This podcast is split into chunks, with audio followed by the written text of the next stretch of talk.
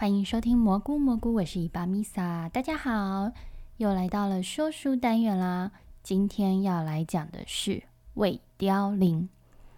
我每次就是要讲说书以前呢，都在想说到底要讲哪一个呢？然后就会犹豫犹豫犹豫。那我今天原本一开始是想要讲《来自遥远明日的你》，因为配合着。而你人在远方这本书的出版，那因为这本书也是嗯比较偏科幻、奇幻、爱情之类的。那来自远呃那个来自遥远明日的你，它也是一个奇幻科幻的作品。只是来自遥远明日的你，因为它是上下两册，而且它牵扯的时间线比较长，然后还比较烧脑。就是相对于而你人在远方来说的话，呃，它的设定比较。嗯，复杂一点，然后支线也多，所以我就想说，如果我今天要来介绍来自遥远明日的你的话，我感觉好像要重新看一遍，就是不能凭我自己脑袋中的记忆，因为其实像我在讲说书的时候啊，我都没有再重看影片，再重看一遍，我完全是根据我自己写的经验，就是我记忆中写的那个内容，然后去凭我的记忆去讲出来那样子，因为我觉得呃。我自己记得的东西就最值得分享之类的，对。所以如果大家听，比如说，呃，希望听到某一本书的某一个地方，希望特别要去讲解它，或者是希望知道说为什么要那样写，还是什么的话，也都欢迎私信我，对，私信我。好，那我们，所以我最后就想啊，那今天来讲未凋零吧，OK。首先呢，先说《未凋零》，它是我创作的第一本爱情小说，所以它其实已经是我嗯毕业那一年。哎，不对不对，sorry，它是第二本，只是它是第一本出版的，它但是它是第二本。我第一本写的是那年夏天。那《未凋零》呢，它很不一样的是。未凋零这个书名呢，我高中的时候就取好了。我记得我高中的时候，我和班上的一个同学就说：“呃，他来想剧情，然后我来画漫画。”然后那个时候呢，我们就已经设定了一些男女主角的外形，几乎都设定女主角了。然后那时候书名，呃，漫画的名字，我们就是说要叫未凋零，只是那时候的零是那个零，就是那个零要怎么讲？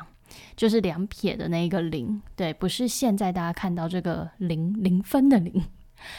那到了后来，因为我们那个时候只取好了名字，然后跟大概设定了一下人物，那后面的故事也都完全没有进行。所以当我后来在创作呃未凋零这个故事的时候，我第一个脑海不知道为什么就浮现未凋零这三个字，只是我那时候把凋零两个字就改成真正的凋零那样。然后就是还没凋零嘛的那种感觉。那这本书呢，因为它是我写第二个故事，为什么会去写这个故事？是因为那年夏天嘛，我是根据我高中念女校的那种所见所闻啊，还有经历去写出来的一个故事。那所以那个时候要写第二本爱情小说的时候，我就想说，哎呀，我要写什么爱情小说啊？那要不要维持的一个，就是那时候自认为自己不会出，那时候觉得自己不会出版太多书，然后，哎，不对，应该要讲说，我那时候觉得我自己在写作这一块可能不会持续的非常久，因为在写《未凋零》的时候也还没有还没有出书嘛，然后那时候也没有真的想说有一天要出书干嘛，那时候只是在网络写一写，那所以那时候就想说，嗯，我可能写的也不多，那所以呢，干脆。做一个风格，就是全部都是由我真实的经历，然后去做改编，然后再夸大幻想之类的。所以呢，呃，那年夏天已经写了我女校的故事嘛，那我想，那魏凋零就来写我国中暗恋学长的故事吧。所以呢，魏凋零它最大的主轴就是暗恋。那女主角呢，燕子沈燕，她就是。呃，随处可见的小女孩嘛，然后喜欢上了学校的风云人物，喜欢一个帅气高大，然后考试都第一名，然后很多女生喜欢的一个学长。对，那在喜欢他从头到尾，他就是一个暗恋。那其实未凋零这个故事啊，我不知道为什么未凋零，它明明是我写的第二本爱情小说，可是，在写的过程，嗯。我自己觉得没有绑手绑脚，我自己觉得我呃就是完全想写我想写的，那可能因为它大多数是真实的，因为魏凋零呢。呃，就是我暗恋学长故事嘛，所以我把我好多以前国中暗恋学长的任何细节，还有我任何做的事情，以及周遭同学的起哄啊，一些有的没有的，我全部都把它写进去。因为对我而言，那全部都是珍贵的回忆。我觉得每一个回忆都好可爱，我不想要割舍另呃任何一个，所以我就全部都写进去。那同时，因为现实中我跟学长就是根本不算讲过话，几乎是没有讲过话，那嗯就没了嘛。那我就想说。换成小说，至少在小说里面，让我跟学长是互相喜欢的吧。所以，呃，魏凋零的最初，没错，是最初。我魏凋零写过超多个版本，大家最后看到的是最就是最后的一个版本。但但是我在前面呢，大概写了两两个或三个版本。我的天哪，对，大修特修好。总之呢，我那时候在写未凋零的时候。呃，我就是把自己很多亲身经验写进去，然后一边写一边觉得哇，以前暗恋学长那个感觉好像又回来了，我又是那个少女的那一种，就是很青春洋溢的那种暗恋的心呐。然后我在故事里面，呃。原始版本的魏凋零呢，在最后学长回来的时候，跟女主角沈燕一起到高中，然后呢，一样是画画，下雨。那其实，在那边，在原始那边，其实是有非常爆发力的，就是学长在那个地方有哭着跟他告白，然后讲了一些。呃，他他的懊悔，然后原来女主角也是他的遗憾，然后结局唯一不变的三本唯一不变的就都是结局，结局就是一样，女主角送他到机场，然后呃学长就是离开了嘛。可是呢，学呃第一个版本的学长有跟他说我会回来，就是我一定会回来找你的。但是女主角在内心有觉得说，呃，我们都不是十几岁的孩子了。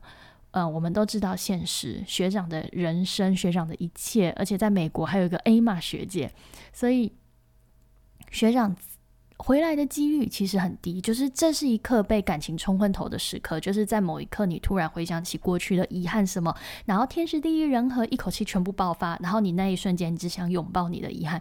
可是当遗憾过了以后，你脑子清醒了以后，你说：“哎，我现在现实的人生还是得过。”所以就是呃。女主角在呃第一个版本女主角结局的时候，就是虽然学长说了他会回来，可是女主角内心以不相信学长会回来的成分居多。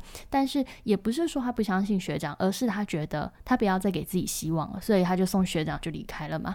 那身边的朋友就问她说：“如果学长真的回来呢？”然后女主角就回说：“那那个时候就换他来暗恋我了。”就讲这一个。然后女主角内心就想说：“我长久以来的暗恋终于可以结束。”好。这是第一个版本，我记得是这样子啊。对，我的记，因为真的好久以前，我已经十几年前写的作品了，十二、十三，说不定有十五年。我的天，我要吓死十五年吗？对，那我完全就是根据我那时候的呃，就是我内心的记忆去呃，就是我内心的记得的东西来讲出来的。好，然后第二个版本，第二个版本不一样的地方是，呃。刘敏文，还有另外一个他，呃，高中又在认识的一个男主角蔡振宇。OK，我想起来了，各位，就突然想起来，我第一个版本呢，我横跨十年，就是从十三岁写到二十三岁，或者是写到更后面，因为在我的呃人生经验里面。呃，我我也是，比如说国中嘛，也是暗恋学长嘛。那我当初我写这个作品的时候，我也是刚出刚毕业，所以我就是在我的在我的当下，我也是觉得是十年。而且我跟你们说，我那个时候呢，还没有真的跟那个学长联络上哦。我们必须要插播一，哎，不要，还是我把这个放在后面好了，这样才比较更有那个感觉。好，然后呢，呃，嗯。因为啊，我必须得先道歉，就是我不知，我不确定这一个剧情是在第一个版本、第二个版本还是第三个版本。但是总之这些东西都没有出现在最终你们看到的实体书的最后一个版本，就是第一个女主角跟刘敏文交往过的这件事情嘛。我就算在新书我也有写，然后呢，呃，但是我在以前的书里面我写过。刘敏文有要逼女主角跟他发生关系，因为刘敏文发现女主角完全没有忘记学长，那没有忘记学长的这件事情，我在新就是最后你们看的版本也有写嘛。呃，女主角她就是她很喜欢画画，所以她就是画了非常多画。她在每一幅画里面呢，她都加入了学长的身影。那所以刘敏文后来发现这件事情，她要女主角，呃，就是类似说，那你给我一个保证，就是你你。你今天不跟我上床，那你就是没有忘记学长。那女主角也是赌气的情况下就跟他上床了，就是这样子。呃，这应该是第一个版本。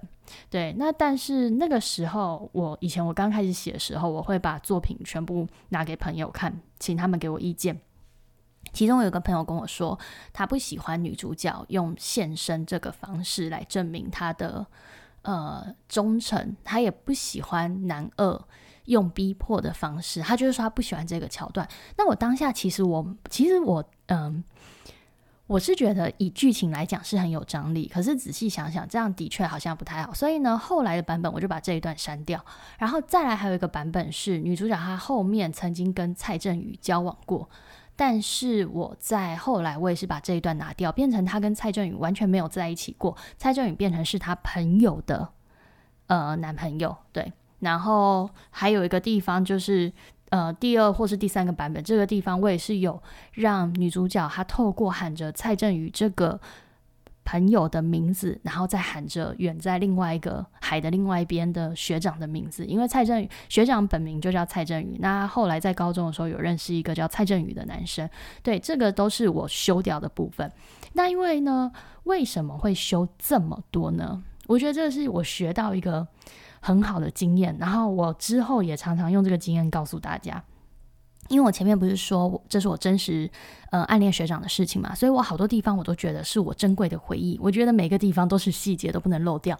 但是当我呃拿去交稿的时候，因为魏凋零跟那年夏天写完的时候嘛，因为我魏凋零在网络发表就是第一个版本，写完以后呢，就是有出版社呃来信邀稿。那那个时候就是先欢嘛，他不是邀稿了，应该是说有看到这两个版本，然后觉得不错。因为我那时候其实一直都在投稿，可是就是都被退稿。然后先欢就有说他们觉得不错，所以那时候就是有跟先欢的编辑联络上，然后我就有开就是给他稿件。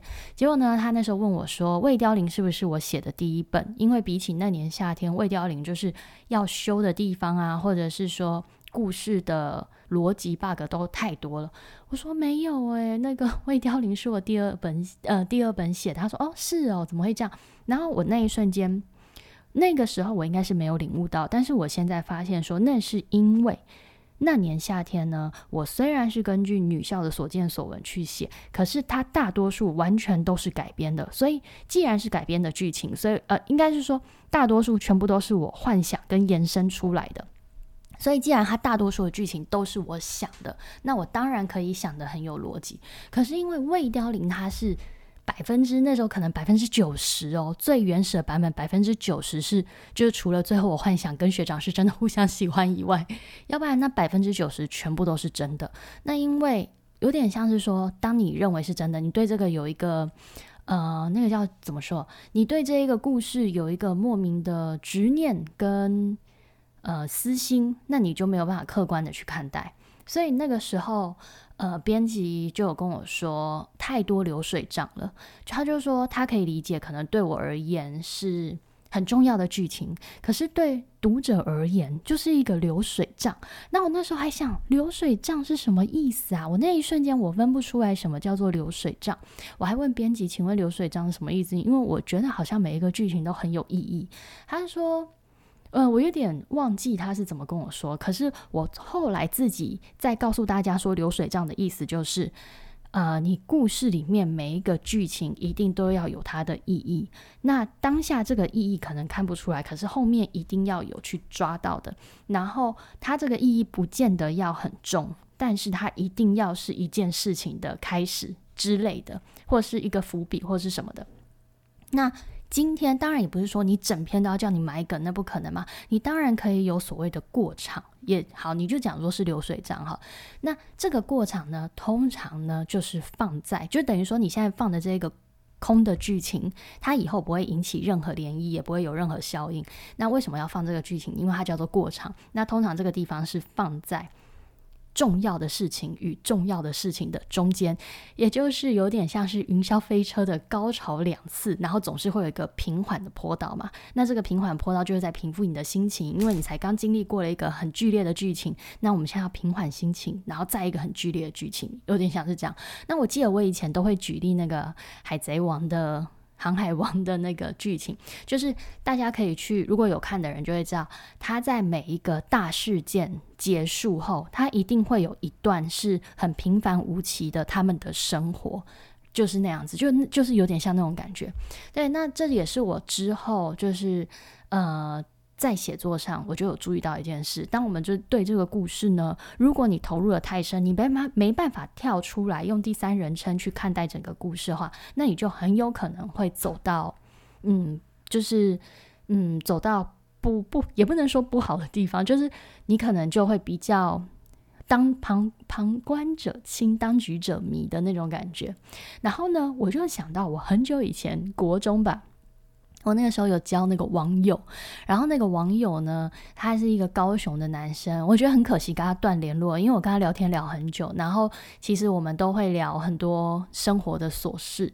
对，那那个男生呢，而且我 email 都没有换呢，他其实应该可以联络到的我的，但是我觉得 email 应该换了，因为我也找不到了。好，不是重点，重点就是呢，那个男生呢，他。好像在我高中的时候，他就跟我，他那时候比我大，他已经大学或是毕业了，我已经不确定了。他那时候就跟我说，他要去参加小说比赛的投稿，然后呢，他自己也写好了，然后还寄给我看哦。他就跟我说，这是他跟他女朋友的故事，然后。呃，他觉得就是因为跟他女朋友是刻骨铭心的恋爱啊，已经是前女友了啦，然后所以他想要写出这个故事，他觉得可以感动人心等等的。好，结果呢，他就他就呃拿去比赛嘛，他同时也寄给我看好。那我就看了嘛，可是我那时候对，其实我那时候对小说没有太多，就想好多字哦，好懒得看，所以我就大概看了一下下而已。然后我就觉得，哎，好像看不下去。好，结果呢，很久呃一阵子以后，就问他说，哎呀，之前那个比赛怎么样了？然后就跟我说被退稿了。然后他就说，呃，那个什么，呃，评语是说，就是退稿的评语是说。太多流水账了，然后很多不必要的剧情，然后他就说：“可是我每一个地方都很重要，我每个地方都是在累积我们的感情啊，或者什么琐事。”他就说他不知道什么是流水账。然后因为我那时候他跟我讲说，我好像国中或是高一、高二左右，那时候我当然不懂嘛。可是呢，呃，但是我大概知道，我看他文章的那种感觉，就觉得嗯，这边到底在干嘛的那种感觉。结果呢，当我自己未凋零被。编辑这样说流水账太多的时候，我那一刻我就忽然想起来了，我以前跟这位网友的对话内容，还有我那时候看的感觉，我就突然懂了什么叫做流水账。你然后我现在讲的这一些啊，你们懂了吗？等于是说，如果今天你要写个小说，女主角呢在高一高二的时候跟一个男生无所谓的聊天的内容，讲到这件事，就女主女主角可能在五六年后，她已经大学毕业了。然后又听到一模一样话，然后想起了当初发生过这件事，就有点像是这种感觉。你的每一件事情呢，都一定要有所关联那样子。我觉得这样会比较好了。那当然也是有过程，其实很多东西是可以见仁见智。我只是说我自己的写，根据我自己的经验，我最后我的写法会是这样，所以我会尽量让每一件发生的事情都有它的意义在。对我会有点像是这种方式写。OK，好，然后嗯。后面呢？后面就是，呃，哎，我要讲什么？哦，好，然后呢，呃，应该就是流水账嘛。然后，所以我就开始修修剪剪，修修剪剪。然后那时候编辑有跟我讲说，他觉得女主角去喜欢男主角，就是燕子喜欢学长，很很简很大家都懂，因为就是。帅帅高高学长很受欢迎嘛，大家小女生都会被吸引。他说这个读者都很好理解。他说，可是为什么学长要喜欢女主角？这一点没有办法说服读者。他说，虽然很感人，可是他跟学长跟这个女生他没有交集，然后几乎是没有交集，而且女生不像学长一样是光很光彩，就是什么，嗯。考试又第一名呐，然后又很漂亮啊啊，很多朋友啊，就是没有女主角，就是一个小透明的那种感觉。他说，所以你要一个风云人物去喜欢一个小透明，然后根本两个人没有交集，那感觉很难说服他。然后那时候编辑又说给我两个建议，第一个是加深学长的形象，也就是要让学长跟女主角有实际的互动。第二个，消薄学长的存在，让学长真正成为一个被暗恋的一个角色，像是偶像般的那种虚幻。那我那时候就想说，因为我真的好想要让学长也喜欢女主角，完成我的一个小梦想嘛。但是我不想要加深学长的行，就是我不想让女主角真正的认识学长，因为这样就完全不符合我自己想要写的那种风格。所以我最后就是大量消薄学长的存在，让他真的成为一个暗恋的人，然后好像很近，可是其实距离很远。所以呢，改到后面就是你们现在看到的未凋零。那同时我也拿掉了告白那一段。哦，我告白那一段，我真的是拿的好心痛啊！我那个时候觉得，哦，我真的好不想拿掉。但是我现在真的觉得还好，我有拿掉，因为就是拿掉了那一段，让一切都会变得更好。所以呢，虽然大家最后看到未凋零版本嘛。还是有那个呃学长回来美呃从美国回来跟女主角见面，然后两个人一起去以前的学校，就是这些互动都还是有，可是已经拉淡了超级超级多的剧情。那所以呢，在故事也就是魏凋零的故事的最后，他们两个人在机场，那女主角就是又送学长走，那这时候他们两个人感情其实非常非常的模糊，就是。女主角她也没有跟学长告白，说我以前喜欢你，然后我直到现在我已经大学毕业了，我还是忘不了你。那学长也没有跟她说他当年怎么样，反正两个人都没有去讲，可是就是有那一种好像若隐若若有似无的那种情愫在嘛。那他们最后就是在机场，然后讲各国语言的我爱你。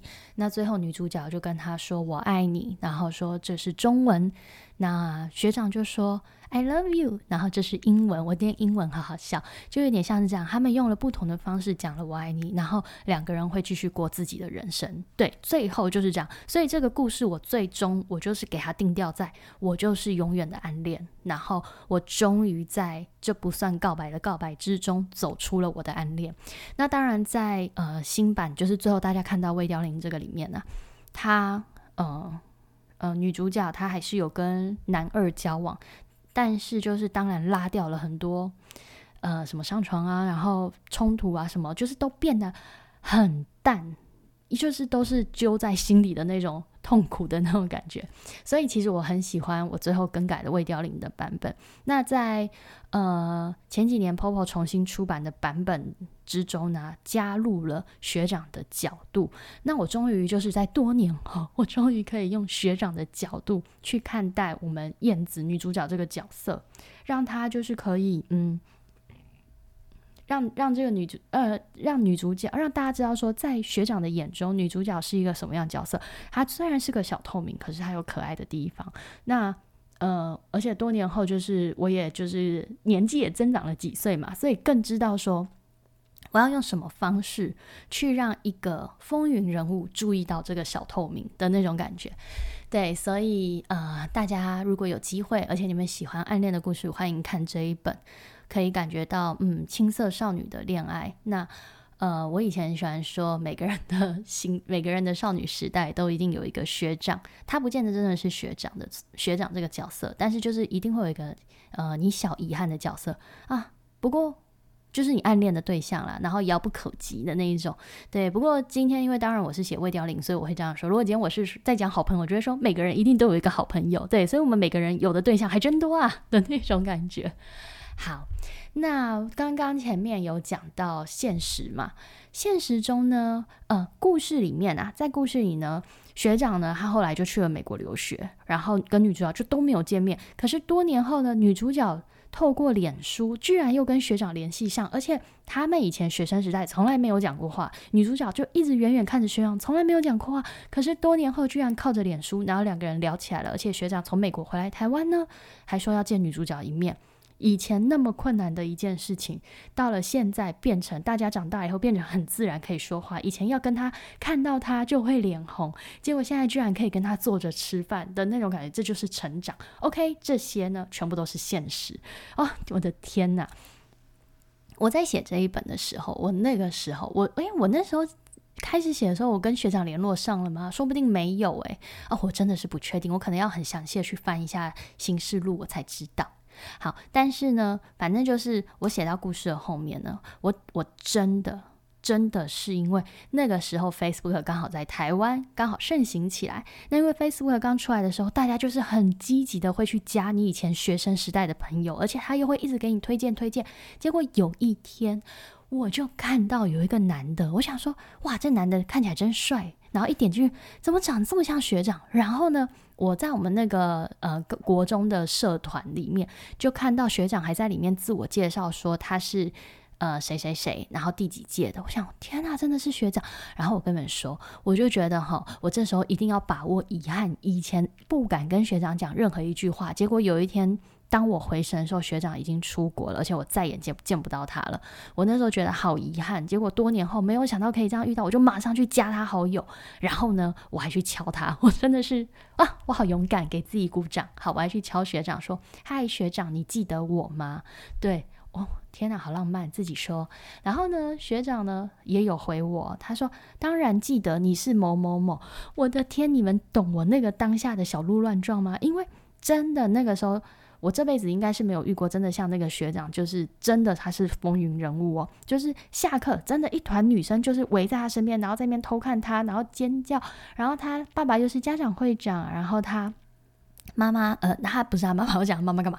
然后他成绩又都是全校第一名哦，那常常出去比赛呢，也会拿第一名成绩回来。然后长得又很高又很帅，哎，反正就是整体都赞赞。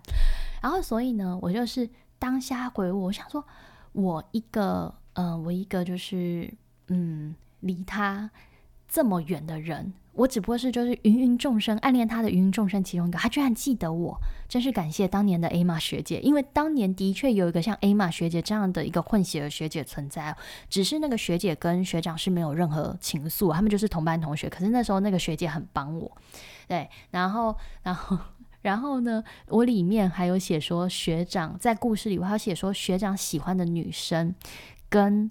女主角名字只差一个字，而且发音很像。我跟你们说，这也是现实。那时候学长喜欢的那个女生呢，真的跟我的本名字啊，就是差一个字，而且那个字发音还很像。然后你知道，哦，有一次啊，我就真的是我是四楼嘛，我在四楼，然后我是七班，然后那个女生是一一班，然后学长是八班，然后所以那个女生在三楼，学长在二楼，那我们的教室刚好都是。同样的，我的下面就是那个女生，那女生下面就是那个学长。然后那时候学长他下课呢，就站在那个呃他们二楼的那个露台，然后他跟他朋友，他朋友还还在那边喊说某某某，那个好就某某某蔡振宇，蔡振宇要见你啦之类的，类似喊这种，我有点忘了。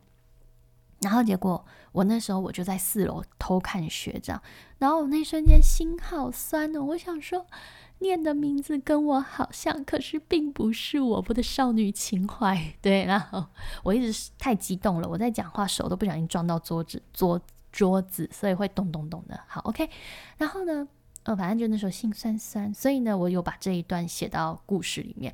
因为虽然抽掉了很多剧情，可是我还是有一些东西我有保留，然后当然就是把它叙述的更美之类的。好。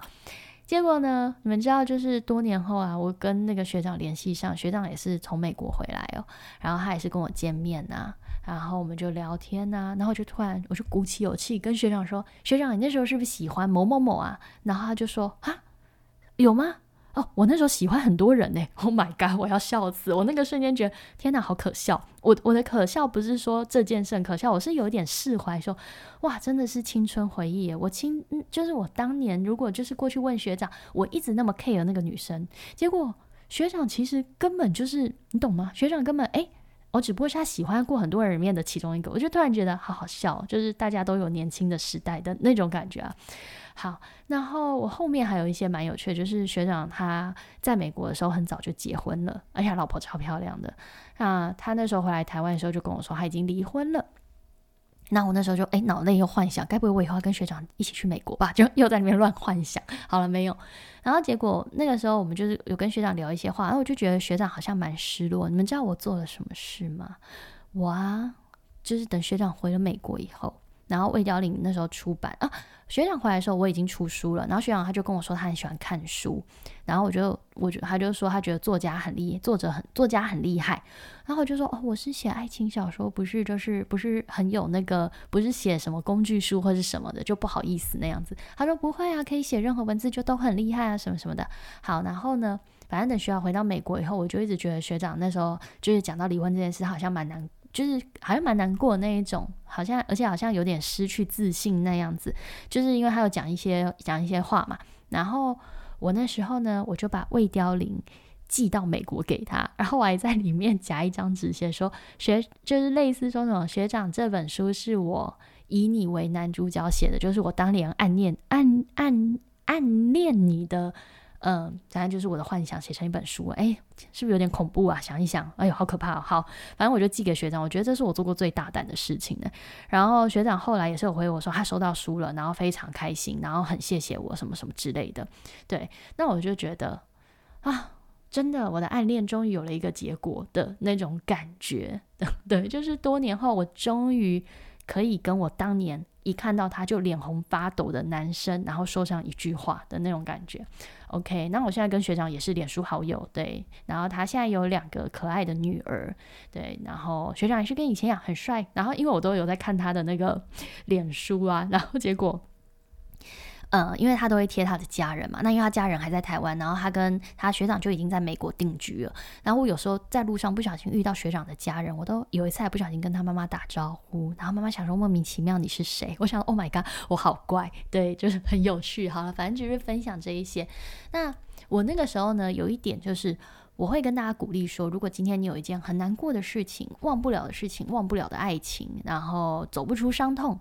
我就说，把它写成小说吧，把它写成小说，再给别人看，然后别人的评语就会说，嗯，我看不懂，就是为什么难忘，而且这边流水账这一段好难看，你就可以等到犀利的评语，你就突然发现，哎，原来我以为刻骨铭心的爱情，原汁原味写成文字以后，这么的被大家觉得啊什么？骗钱呢 的感觉，所以你就会发现，一个对我们当然刻骨铭心，但是你要让它变成一个大家都。感同身受的故事，你需要经历过大量的修改，然后你在大量的修改、大篇幅的浮动的时候，你就会找到另外一种方式走出来跟解脱。因为像嘿好朋友对我来讲，就有一点点这种感觉。